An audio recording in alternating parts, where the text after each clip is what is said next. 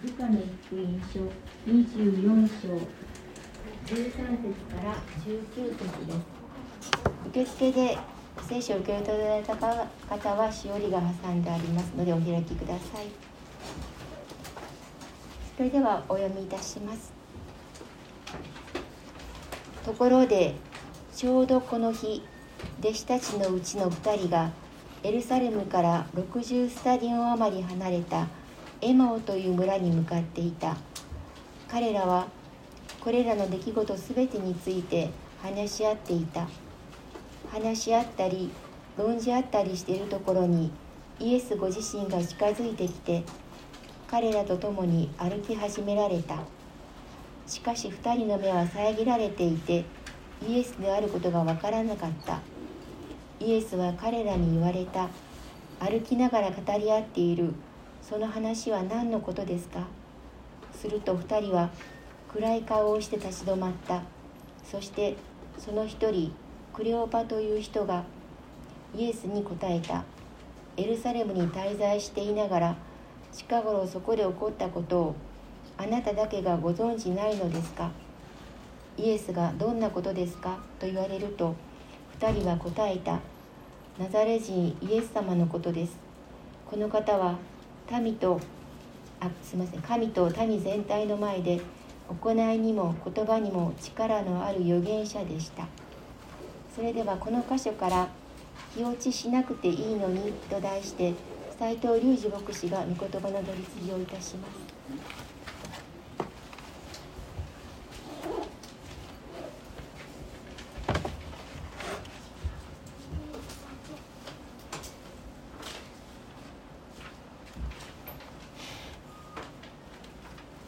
はようございます。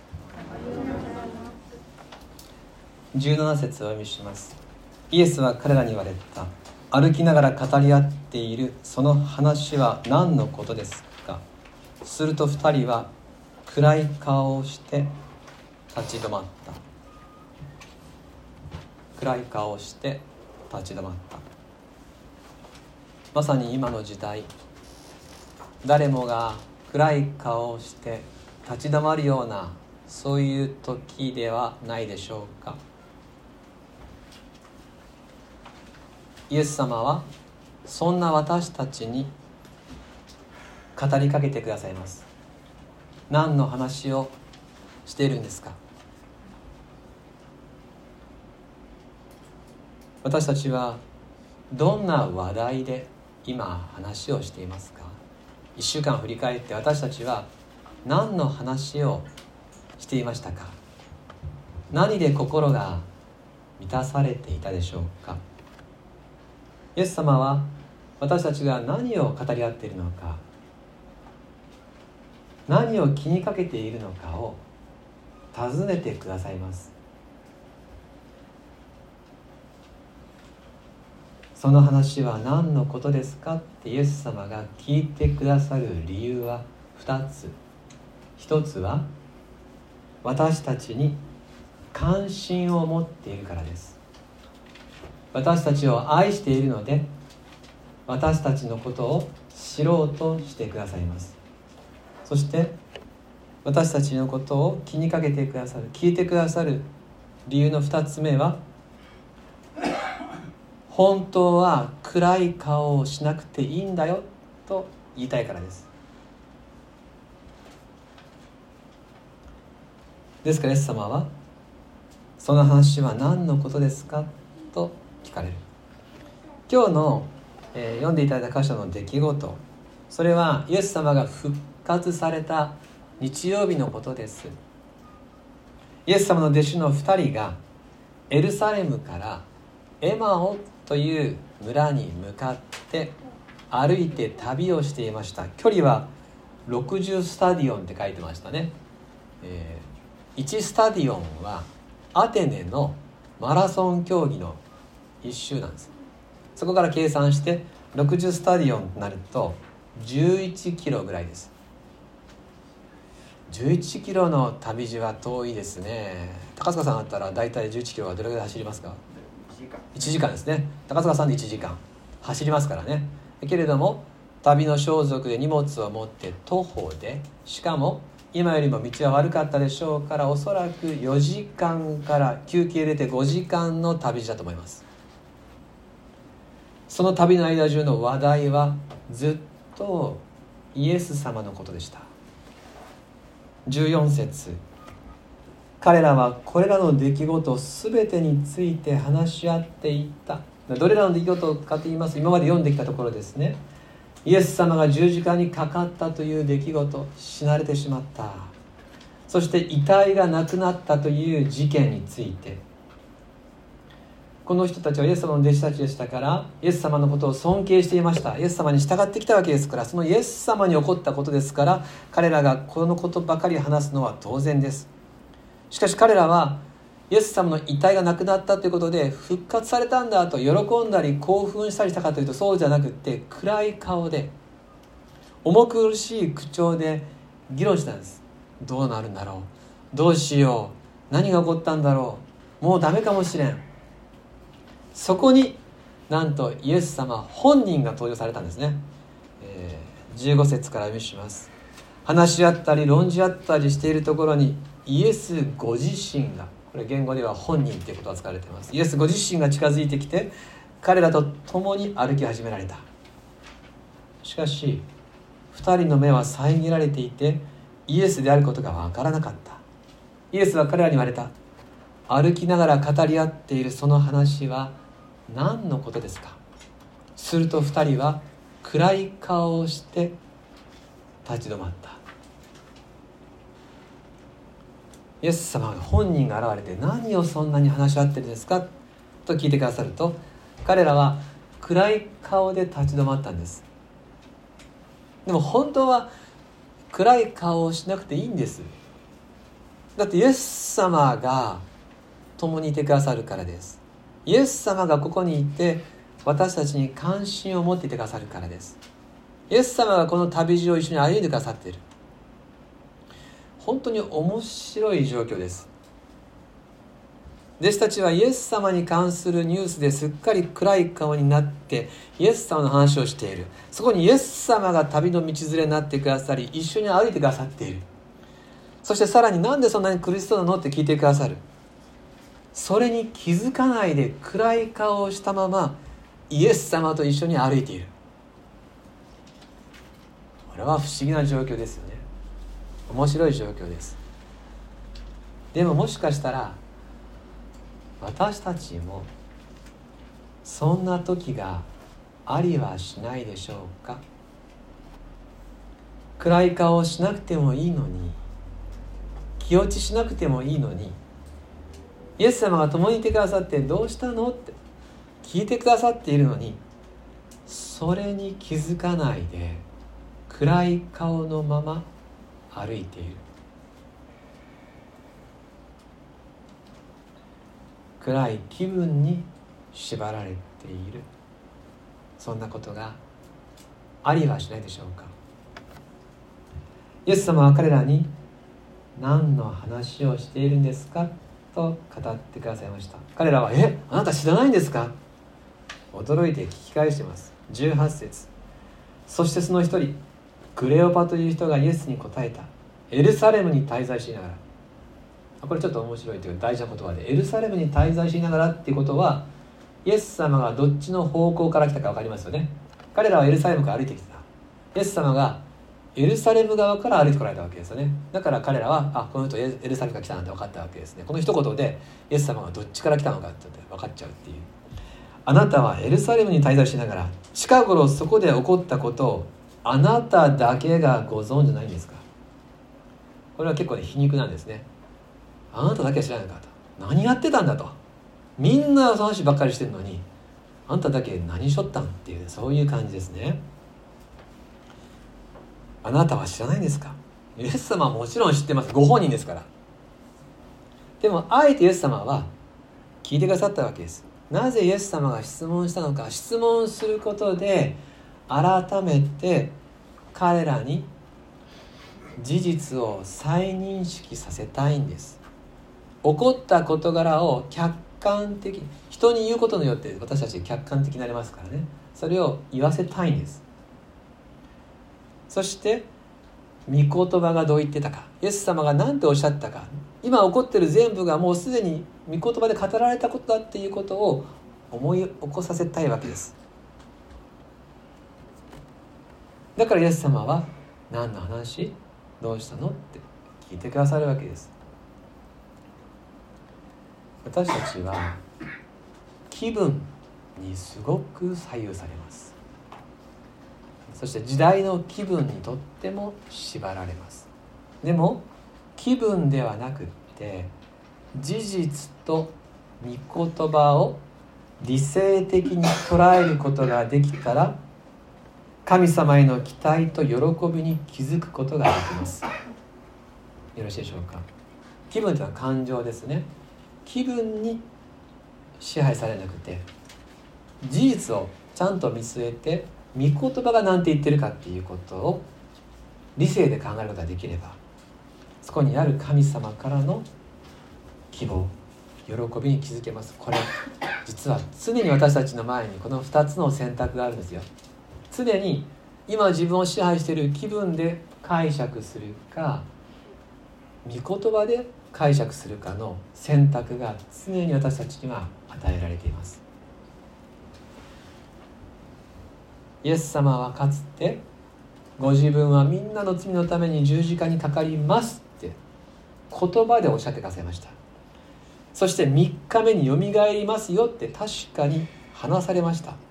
そして実際に十字架の3日目に墓は空っぽになりました。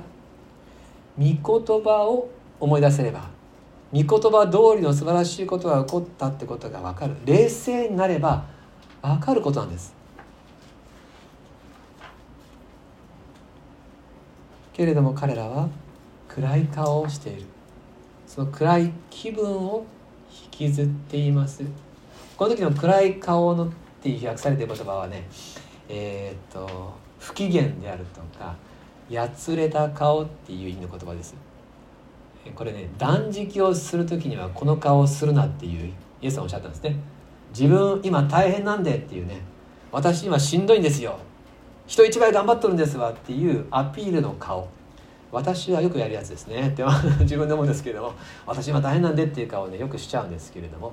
そういう顔です。自分の大変さを握っている。もうそこに立っている。私たちの心は恐れや不安に簡単にもう染まってしまうんですね。心配事で心配事の色に心が染まります。気分にとても支配されます。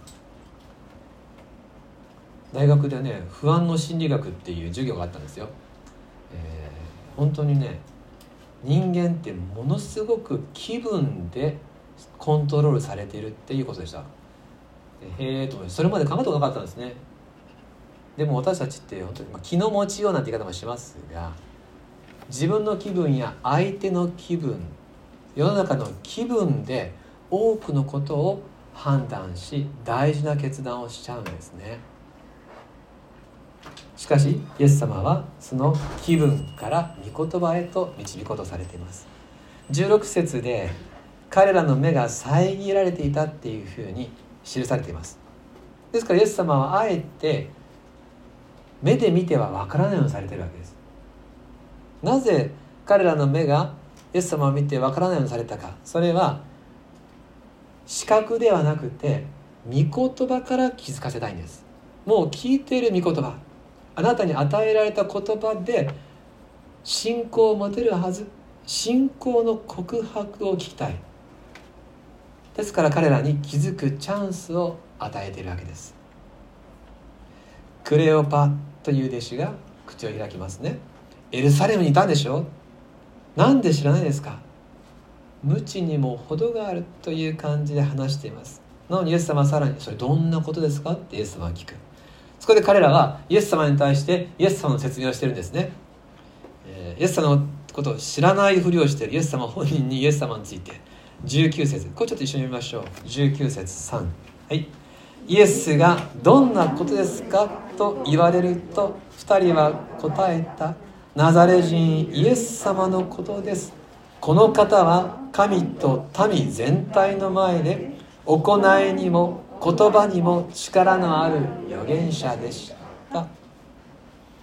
正確にクレオパは語っています。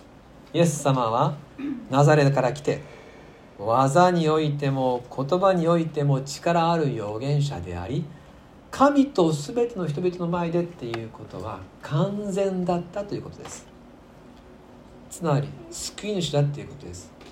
この方は神から来た救い主である。技と言葉において完全であった。エルサレム中が今この方の話を持ちきるようにあなたはご存知ないんですか？もちろん目の前の人は本人ですから全部ご存知です。問題はイエス様がご存知かどうかじゃなくてクレオパの方なんです。彼はイエス様のことを正しく告白しながらご存じないんです。私はどうでしょうか？私たちはどうでしょうか？イエス様のことをご存知ですか？本当にご存知でしょうか？もしも本当にこの2人の弟子がイエス様のことをご存知ならどうして暗い顔をしているんですか？なぜ恐れや心配に縛られて気分に流されているんでしょうか？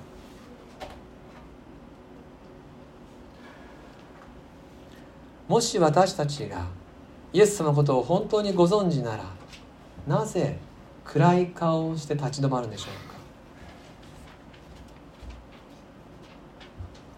皆さんの中にイエス様が生きているからこそ希望がなくならない。その実感がありますよね。ただ今日このことをあえてお伝えしているのは私たちが教会から一歩出た先は誰もが今暗い気分に閉ざされている時代に出ていくということです。私たちはその空気を吸いながら1週間行きます。その地面を踏みながら歩きます。どうしたって影響を受けます。その中で私たちはあえて希望の民として使わされていくのであるならば私たちが心がけることはただ一つイエス様をさらに知り続けること。この方の素晴らしさをさらに喜ぶことであります。クレオパは言いました。神の民全体の前で行いにも言葉にも力ある方そう言いました。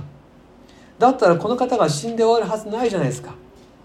この方ご自身が復活すると言われたんです。だったら必ず復活するんです。弟子たちはイエス様のことを頭では分かってました。イエス様の言葉を頭では理解してました。しかし心の悟りには至ってませんでした。これが私たちにもよくあることです。旧約聖書で「呼ぶ」って言われています。呼ぶ記呼ぶという人は地上の誰よりも神様に対して誠実な人だったと記されています。しかしその呼ぶですら多くの災いにあった時ついに神様に不平を言いました。これだけ自分は神に対して誠実だったのに神様は私を不当に苦しめている。そう立てついたわけです。けれど呼ぶ記の最後になって神様はご自身が呼ぶに現れて語った時ヨブは神様っていう方がどれほど大きな方だったかということを初めて知るんですね。その時彼はこう言います、まあ、開かないので結構ですが「呼ぶ記42章の5節と6節お読みします。私はあなたのことを耳で聞いていました。しかし今私の目があなたを見ました。それで私は自分を蔑み悔いています。塵と灰の中で。これ第3版はね私は今まであなたのことを噂で聞いていました。しかし今この目で見ました。って訳でした。あなたのことを今まで聞いてたのは噂に過ぎなかった。私はあなたのことを知ってると思ったけど本当に知った今今までは知らなかったのと同じです。そう告白したわけです。彼はもちろんそれまでも神様について多くを知ってた。でももっとすごい方だということを初めて気づいたということ。私たちもそうですよね。私は神様の御言葉に触れて40年ぐらいもうちょっとなるでしょうかなりますけれど今もイエス様の素晴らしさについては驚かされっぱなしです。この方の知恵この方の誠実さ何よりも愛の広さと深さは発見しても発見しても果てがないんです。もういくらイエス様の素晴らしさを知っても来週もっと知るんです。だからもうこんなに、えー、いいことないですよね。素晴らしいことが終わらない。もっと豊かになっていく。これがクリスチャンの歩みです。牧師の仕事はいいですよね。こうやって語る上で話のネタに困らないですよね。読めば読むほど発見があるから。ある時はね腹話術師さんに言われたことあります。腹話術をする人にね話してたらもうネタを作るのは大変なんですって。毎回毎回このね1回の腹話術のネタを作るのも生みの苦しみをしてると。牧師さんはいいですなって言われました。聖書を話したらいいんですもんなって言われて。その通りだと思いました。本当にそうです。聖書を話せばいい。ここにいくらでもイエス様の素晴らしさが詰まっていて困ることはない。だから牧師はずるい仕事です。一番素晴らしいことがいくらでも語れる。愛する皆様私も含めてイエス様についてもう大体分かったと思うならそれは大変もったいない誤解です。この方の愛を私たちは生涯発見し続けます。クリスチャンの仕事は愛されること愛を知ることそれで一生が終わります。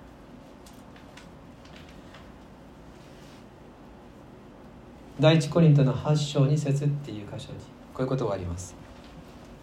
自分は何かを知っていると思う人がいたらその人は知るべきほどのことをまだ知らないのです。第一コリント8章2節。自分は何かを知っていると思う人がいたらその人は知るべきほどのことをまだ知らないのです。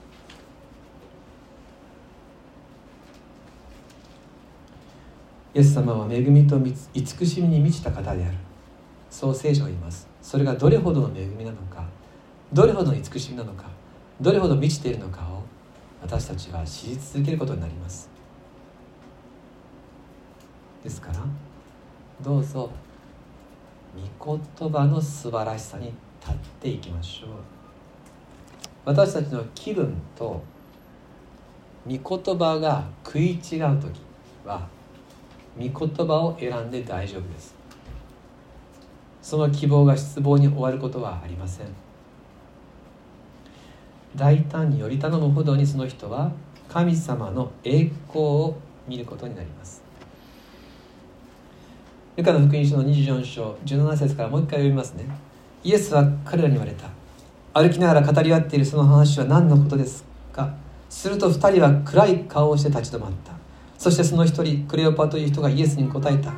エルサレムに滞在しながら近頃そこで起こったことはあなただけがご存じないのですか？イエスがどんなことですか？と言われると2人は答えた。ナザレ人イエスのことです。この方は神と民全体の前で行いにも言葉にも力のある預言者でした。正しい言葉でイエス様について告白しながらなのに暗い顔をしたまま。でも本当は暗い顔をする必要はありません。気落ちしなくていいんです。神と民全体の前で行いにも言葉にも力のある方イエス様本人がまさに共におられて一緒に旅をしてくれてるからです。彼はクレオパは2人の弟子は自分たちが告白したその言葉を大胆に握りしめていればよかったんです。イエス様が言葉において力があるんだったらその言葉は実現するでしょ。彼は暗い顔をする必要はありません。イエス様が許しを与えるために十字架にかかる。命を与えるために3日目に復活すると約束されたんだったらばその言葉に立てばいいんです。彼が技においてイエス様が技において完全ならばその言葉の約束通りに死を乗り越えて復活するはずです。主がそうおっしゃった。彼は言葉においても力においても完全だと告白するならばその言葉を大胆に握ってそこに立つことができる。そしたら暗い顔をする必要はなかったんです。私たちは御言葉を知りました。イエス様を知りました。インマヌエルと言われる方。いつまでも共にいてくださる方いらっしゃいます。聖書全体に書いています。恐れるな私があなたと共にいる。イエス様はおっしゃいました。しっかりしなさい。私だ。恐れることはない。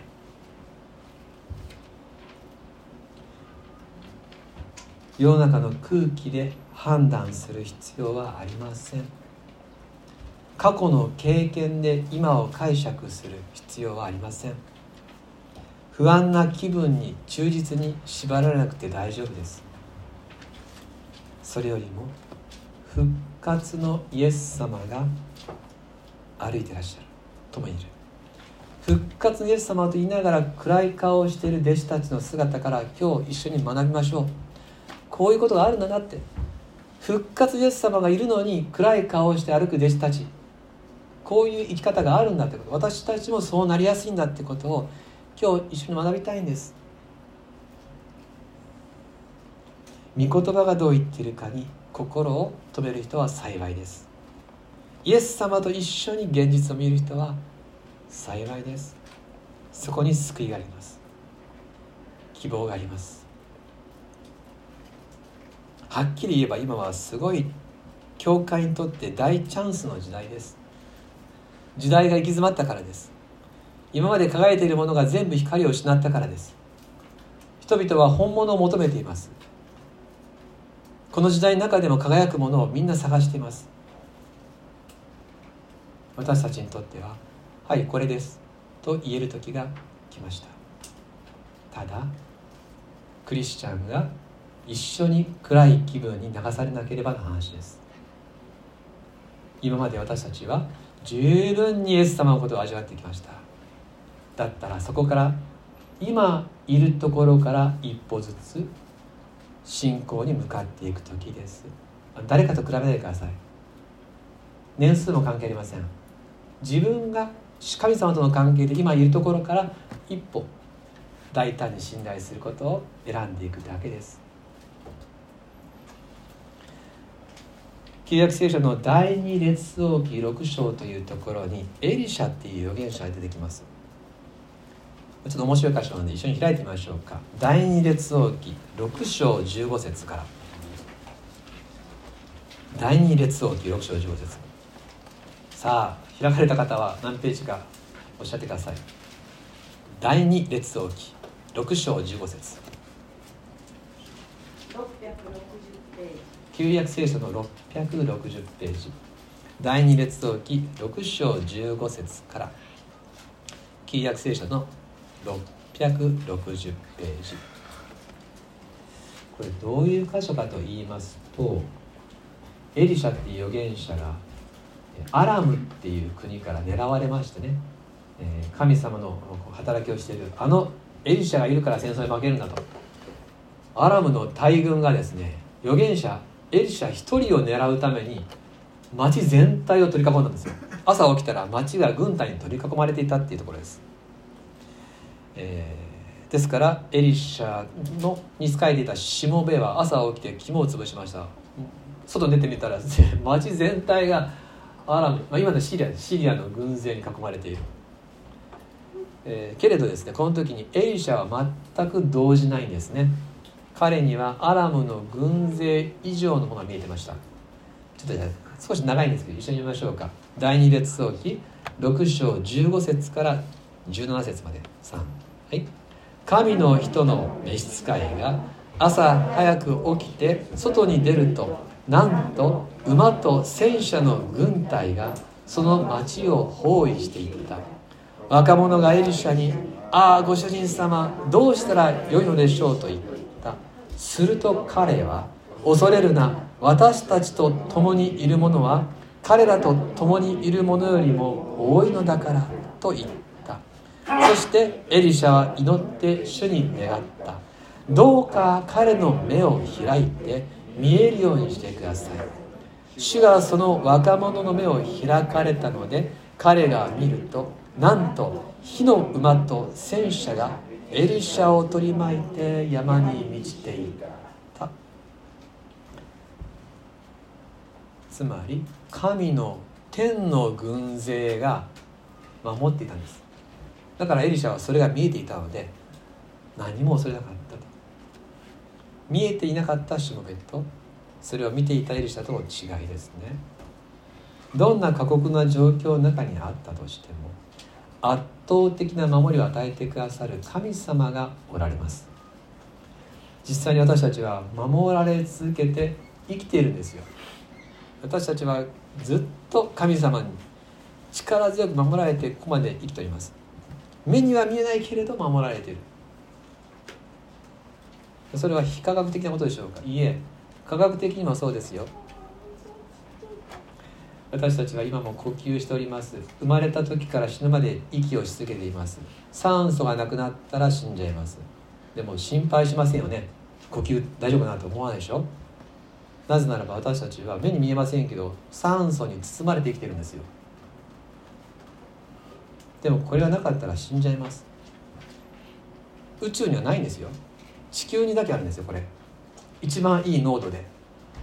それに私たちはもう生まれた瞬間から死ぬまでずっと包まれて最適の濃度に調整された空気の中で守られてきてるんです。目に見えないけど生かされている。まさにこういうことですよね。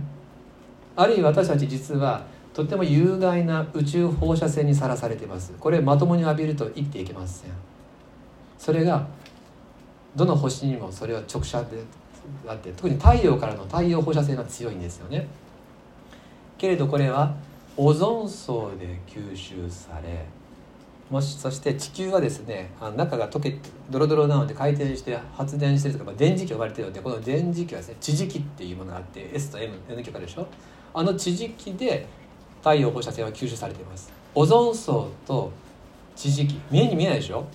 でもそれが私たちを鉄壁の守りで守ってるんですよ。だから私たちは強い放射線にさらされずに生きています。めちゃくちゃ守られてます。生かされてます。もうこういうこといっぱいあります。神様は科学の世界の中で目に見えないけれど私たちを生かすためのあらゆる守りをし続けてくださっています。太陽が昇るのも雨が降るのも風が吹くのももう言い出したらきりがありません。当たり前のことない。私たちは生かされており私たちの存在は宇宙の奇跡です。目に見えないけれども守られている。イエス様は私たちのために十字架にかかるとおっしゃったんです。私たちのために復活するとおっしゃったんです。その言葉の意味を私たちはしっかりと喜びたい。もう一箇所見たい箇所あるんですがローマ人への手紙。6章4節。今日はなんか随分話は長いなとかね引用多いなと思うかもしれませんが、まあ、サマーチャーチに入って来週から少し短めになると思うので今日はたっぷりとやってるわけですけれどもローマ人の手紙6章4節。今日はねこここの今まで話してきたことがあるのでこのローマ6章4節がねとってもこうなんていうか強く迫ってくるんですね。何ページですか？ローマ6章4節。新約聖書の305ページ。ローマ6章4節。じゃあ一緒に読みましょうかね。ローマ6章4節。3はい。私たちはキリストの死に預かるバプテスマによってキリストと共に葬られたのです。それはちょうどキリストが道地の栄光によって死者の中からよみがえられたように。私たちも新しい命に歩むためです。聖書は言います。あなたがイエス・キリストの十字架の愛を信じるならあなたはキリストと共に死んだものとみなされます。あなたの古い人は死にましたよって。私たちは死んでません。でもイエス様は死んでくださいました。イエス様は十字架にかかってくださいました。それを信じるならあなたはキリストの恵みによってもう死んだものなんだと。そしてキリストの復活によって新しい命を生きるんです。よ私たちの中に神様からの新しい命があるんです。私たちは神の子供として新しく生きているんです。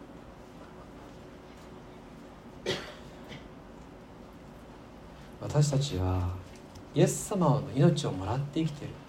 だからもう昔みたいな生き方はできない。罪を犯したらやめたくなるんですよ。神様にごめんなさいって言いたくなるんですよ。人のこと悪く考えたり言ってたりすると気分悪くなるんですよ。体質が変わっちゃいました。そしてやっぱり教会に行きたい。やっぱり神様に会いたい。そういうふうになるんです新しい命をもらいました。時々私たちは私は本当に新しくされたんだろうかとか本当にクリスチャンとしていいんだろうかとか天国入るんだろうかとか救われてるんだろうかっていうところになるかもしれないけど聖書があなたはもう新しい命を歩んだって書いてあるでしょ？これは復活を信じるか信じないかと同じことなんです。聖書に書いてある。イエス様が十字架にかかって復活された。ならば私は神の子として新しくされたんだ。同じことです。これを信じなかったらねもったいないですよね。イエス様と一緒にいながら新しい命をもらっていながら暗い顔つきをして立ち止まるんですか。イエス様がもう死んでくれて復活してくださって罪許されて神の子供として何でもイエス様にお伝えしたら生きていけるのに時代の空気に飲まれるんですか。そういうことです。ローマ6章4節のこの言葉。この言葉を私たちの心の土台に置いてああ私は新しい神の子供にされとるんじゃ。お父さんっつってですね。神様に対して父と呼びながら歩んで大丈夫です。神の子供にされた。